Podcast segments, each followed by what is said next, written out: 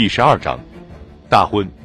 伊丽莎白女皇的耐心已经消耗殆尽了，一路狂奔到霍基洛沃的那个夜晚如噩梦一般，在彼得的病榻前不休不眠熬过的那一个个夜晚，这一切都仍旧萦绕在他的心头，挥之不去。外甥差点就丢了性命，不过最终他还是挺了过来。现在他已经年满十七岁了，他那位十六岁的新娘来到俄国已经一年多了。可是他俩却仍旧没有完婚，生下一男半女的日子也遥遥无期。诚然，御医们都还是跟他说，大公还太年幼，太不成熟，而且身体也还没有彻底康复。然而这一次，女皇不再理会御医们的意见了，她的眼中就只剩下皇室子嗣，完全取决于大公的健康状况。她只能看到大公生育皇位继承人的能力。倘若再继续等上一年，没准又会有一场致命的疾病夺走大公的性命。可是，如果能够让彼得与叶卡捷琳娜完婚，只消一年的光景，或许就能为俄国带来一位具有罗曼诺夫血统的小继承人，一位比彼得健康强壮的小继承人，一位同叶卡捷琳娜一样健康强壮的小继承人。出于这种考虑，婚礼便应当尽快举行了。御医们让步了，女皇开始为大婚选择吉日了。一七四五年三月，女皇下令确定婚礼将在七月一日举行。由于这个年轻的俄国皇朝此前还从未举行过公开的皇家婚礼，因此伊丽莎白女皇一心想要让这场婚礼气派十足，好让自己的臣民与全世界都看到俄国王朝的力量，相信这个王朝能够万世永存。这场婚礼应当成为全欧洲街谈巷议的焦点，它必须仿照法国皇室最高规格的庆典来安排。女皇要求俄国驻巴黎大使向她详详细细的报告最近在凡尔赛宫里举行的婚礼庆典情况，不放过任何一个细节。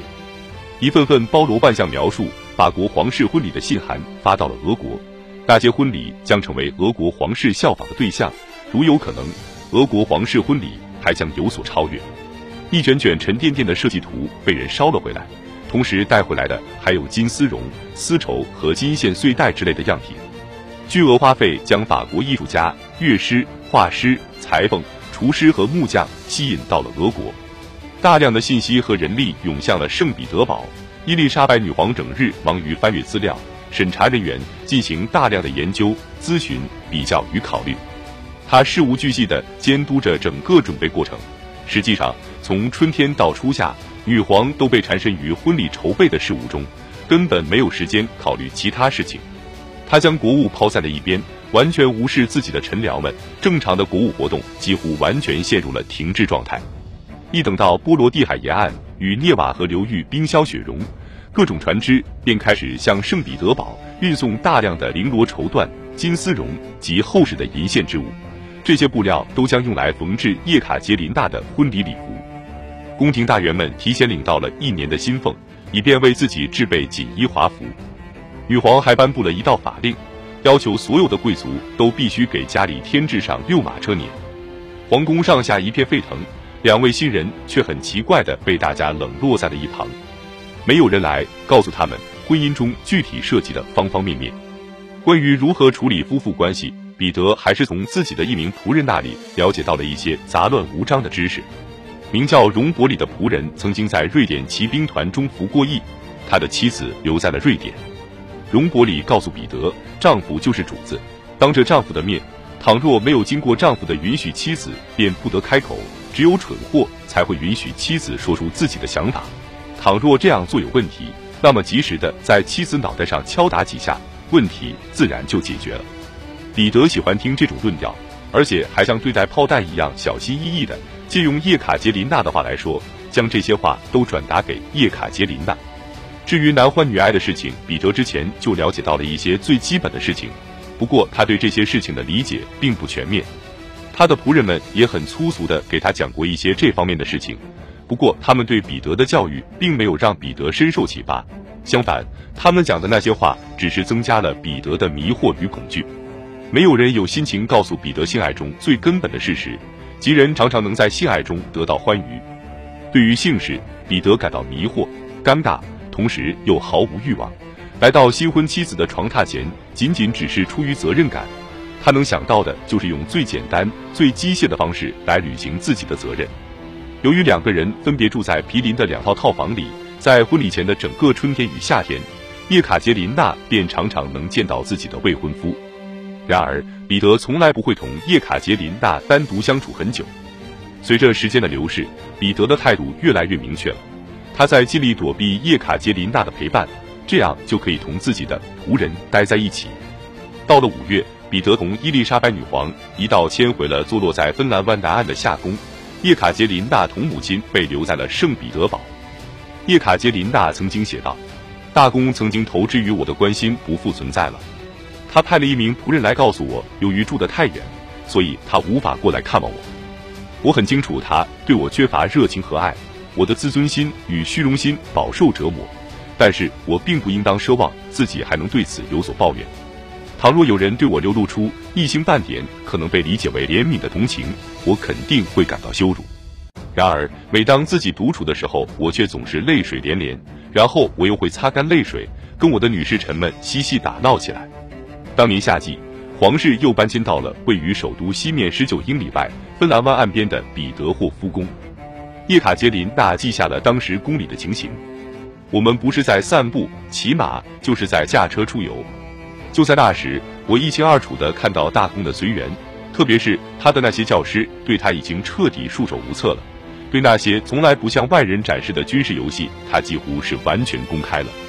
现在只有在公开场合，布鲁莫伯爵才能见得到他。在其他时间里，他只同自己的仆人做游戏。对他这个年纪的人来说，这些事情都幼稚的令人难以置信。他甚至还在玩洋娃娃。大公觉得对我进行军事操练是一件妙趣横生的事情。我能像一名实战经验丰富的老兵那样准确无误的开枪。这还得归功于他，他逼着我身披盔甲，手持火枪，在间隔在我俩套房之间的那个房间的门外站岗。在很多方面来看，叶卡捷琳娜也仍旧孩子气十足。用他的话来说，他喜欢跟同龄的随从一起嬉戏，他们在一起仍旧玩着捉迷藏。但是在心底里，他却恐惧地等待着婚礼的到来。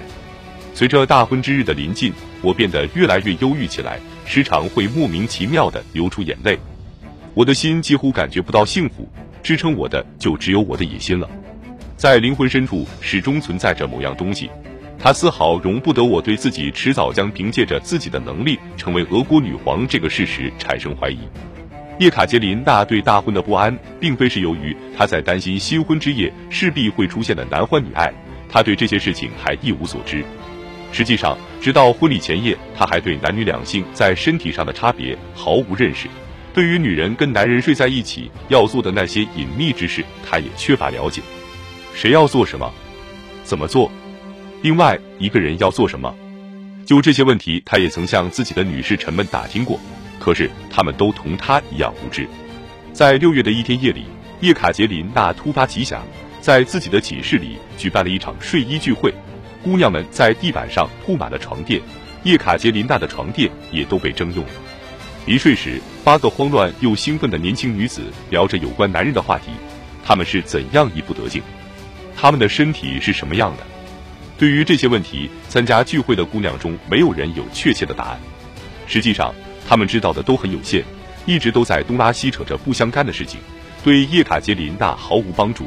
于是，叶卡捷琳娜宣布，第二天。清晨，她就会向自己的母亲打听这些事情。他的确去了母亲那里，可是结婚时也只有十五岁的约翰娜拒绝向他做出解释。相反，由于女儿下流的好奇心，他将女儿狠狠地斥责了一番。